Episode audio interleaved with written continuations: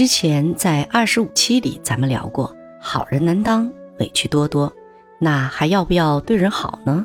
有兴趣的话可以回听。那委屈到底是怎么发生的呢？又该如何化解好人的委屈呢？今天咱们就来聊聊这个话题吧。咱们还是先来看看两个案例吧。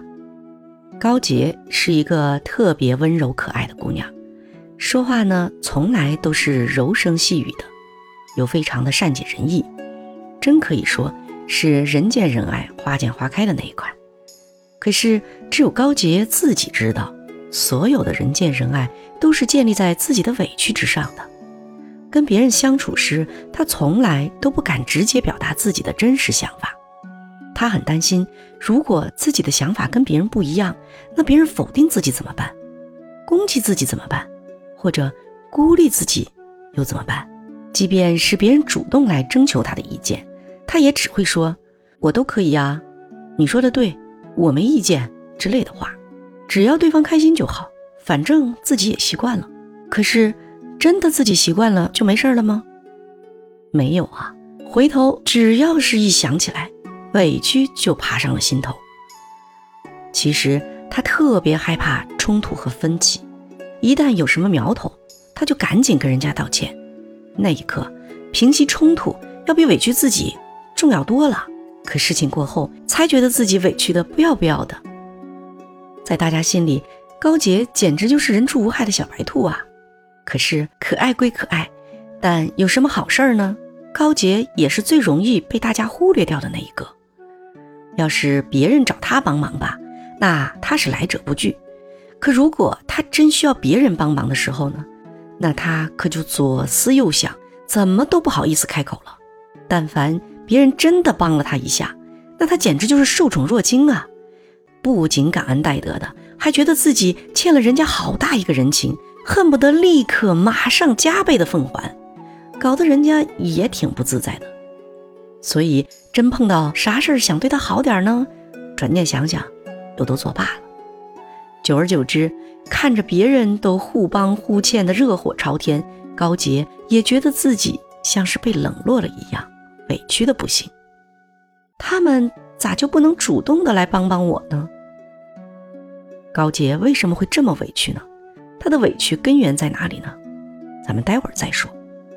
现在还是再来看另外一个案例吧。故事的主人公呢叫郝建平，看上去很有教养，人长得也帅气。工作能力很强，却不清高孤傲，所以他的人缘也特别好。其实吧，他从小就是那种别人家的孩子，不仅自己是学霸，还特别爱帮助别人。那完全是只付出不索取型的。他从来不会拒绝任何一个人的要求，不是不想哦，是不会。毕竟一个人的精力是有限的嘛，哪可能啥啥都能帮到的呢？可是每次想拒绝之前，他都是要无限次的在内心争斗一番，即便是好不容易想出了拒绝的理由，但他左掂量右掂量的，咋都觉得不妥。最后想想，唉，算了，还是应承了吧。他还不时的安慰自己说：“能被别人需要，说明我还有价值嘛。”如果是实在腾挪不开，没帮上人家的忙，那他反而会觉得内疚半天，心里满满的都是负罪感。下回见着面，他都怪不好意思的，心里还总想着，没帮上他的忙，他不会生气了吧？他就是这样，特别在意别人的看法。跟人相处时，他总想着怎么能让对方感觉舒服一些，所以接触过他的人都夸他情商超高，别人也都因此很尊敬他。要是碰到谁态度有些冷淡了呢，他就会拼命的回想。是不是自己哪里做错了？要是他发了个信息给朋友，而对方隔了好一会儿还没回复，他就开始无尽的猜测，对方什么情况啊？是不是自己又说错什么话了？总之吧，在所有人眼里，郝建平都是一个妥妥的好人。可是只有他自己知道，其实自己始终都在默默的承受着精神内耗。想拒绝吧，不会拒绝。明明心里不情愿，但还得硬着头皮做好人。虽然与人相处看起来都很顺畅，可这一切的顺畅，都是他委屈自己才换来的呀。什么叫做高情商？只要你肯委屈自己，情商不高他也高。这就是郝建平对自己的评价。看，这两个故事的主人公都是妥妥的好人呀，应该是我们争相学习的榜样，不是吗？如果他们不觉得自己委屈的话，那必须是我们要学习的榜样呀。所以啊，如果真能帮助他们化解掉内心的委屈，那我们要做这么好的人时，不就不会感到委屈了吗？你说是不？那怎么才能化解掉内心的委屈呢？我们还是先来看看他们的委屈都是打哪儿来的吧。还是先说高杰，他小的时候呢，父母都在外地工作，他从小就是跟着外公外婆、舅舅舅妈一起生活的。那时候的小高杰因为太小，很多事情呢自己都无能为力，需要靠大人们来照顾。爸爸妈妈不在身边，这让小高杰就特别缺乏安全感。尽管外公外婆、舅舅舅妈对他都很好，但他还是会处处谨小慎微，生怕惹了大人不高兴。因为每次见面，爸妈都会叮嘱他，要乖，要听话，要懂事，不要惹大人生气。毕竟是住在舅舅舅妈家里，只有让他们喜欢你，你才能过得好。慢慢的，他就固化了一个念头，觉得自己是寄人篱下的，所以自己的价值感一直就没有建立起来。而且机灵的小高杰也很快就学会了察言观色，讨好长辈，长辈们自然也很喜欢懂事乖巧的他，于是他的每一个愿望都能轻易的达成。小高杰也因此学会了善解人意，情商超高。这也让他平添了一个错觉，他以为只要自己对别人好，别人就会对自己好。而随着他慢慢长大，走出了家庭，走向了社会，当他越来越娴熟讨好他人的时候，他却发现别人并不一定就会对自己好。他的付出往往与得到的差距。太大了，而没有自我价值感的他，既不敢停止讨好他人，更不敢表达自己的诉求，委屈自然就在每一次的心理落差下生发出来了。那高杰该怎么从根本上化解这样的委屈呢？首先，高杰他需要明确一点，所谓的寄人篱下，那只是个错觉，并且是被他强化和固化了的信念。他现在必须放下这个错觉和信念，开始重建自我的价值感。自强不息当然是必须的，但有时候我们也确实需要他人的帮助。这个时候一定要直接表达出来，不然别人都不知道你需要帮助，又怎么可能主动帮助你呢？另一方面，假如别人拒绝了你的请求，这并不意味着你就不值得被帮助。拒绝你的可能性有很多，我们不用去追究，只要不归因于自己不值得被帮就行。然后呢，可以再向其他的人寻求帮助呀。要相信每个人都值得被帮助的，那我也是其中之一呀。求助被拒也并不一定就是坏事，正好可以在多次求助的过程中强化我值得被帮助的信念。每一次对配得性的强调都是有建设性的，说不定别人还没来得及帮你，你就有办法渡过难关了呢。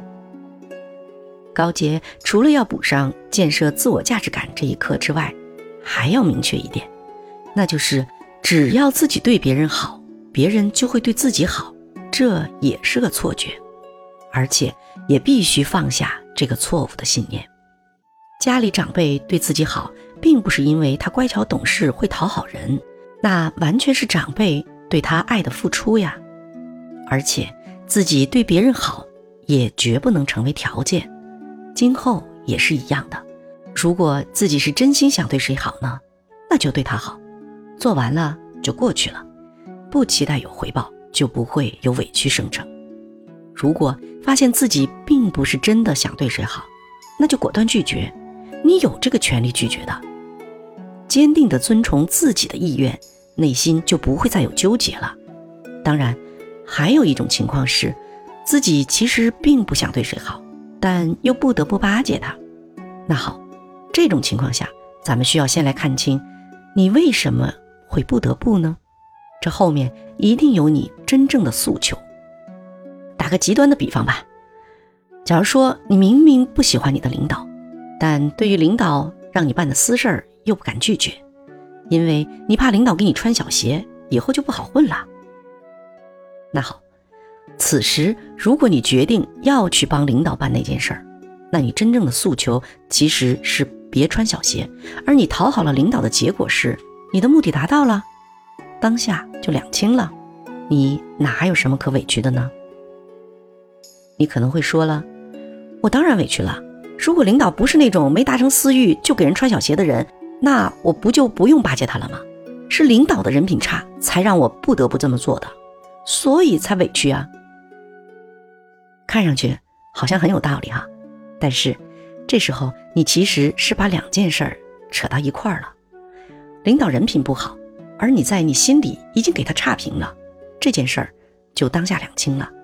如果你已经给他差评了，然后还自己在那儿委屈自己，那是不是在拿别人的错误惩罚自己呢？这个委屈就是你强加给自己的，是你在虐自己，对不对？好了，咱们再来看看郝建平的委屈是打哪儿来的。郝建平的父母呢，都是当老师的，大概是职业的习惯了吧。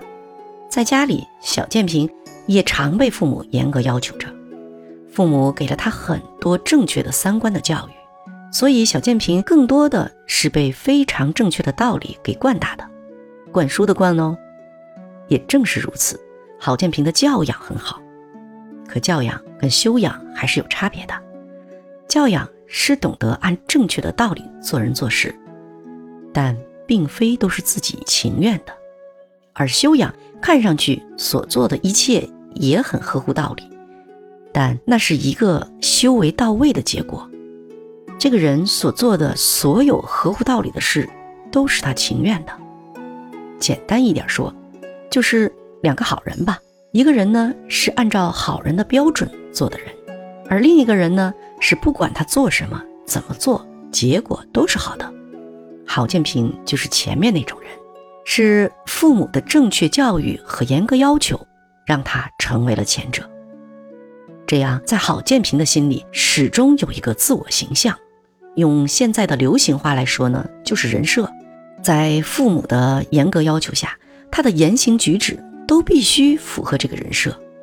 而慢慢的，他也越来越看重这个人设了，格外爱惜自己的羽毛，不能有丝毫的损伤。所以。他不敢拒绝，也所以他特别在意别人对他的看法，而这一切的一切并不是自然而然的，只是在长期要求下这么做，他形成了习惯，但他并不是情愿那么做的，所以他才常常感到委屈。那又该怎么化解这样的委屈呢？首先，郝建平需要明确这一点：好人不是按标准做出来的。好人是一种修为，是一种结果，人是渐渐成为好人的。也就是说，中间的过程中不符合好人的标准，那也是非常正常的。真实才是成为好人的第一要务。首先要对自己真，尊重自己的真心，按照自己真实的意愿行事。如果自己不情愿做的事再正确，也并非好事。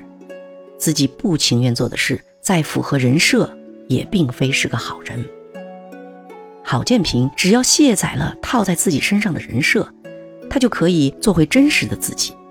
不情愿做的事就不做，该拒绝的拒绝，想表达的表达，不用伪装自己而硬着头皮做好人，不用为了人际和谐而拼命的拔高情商，不再继续精神内耗了，委屈自然也就无处可生了。好人谁不喜欢呢？谁又不想是个好人呢？只要我们可以不委屈自己，做个好人当然快意了。好吧，不管怎样，今天咱们聊的是如何化解委屈。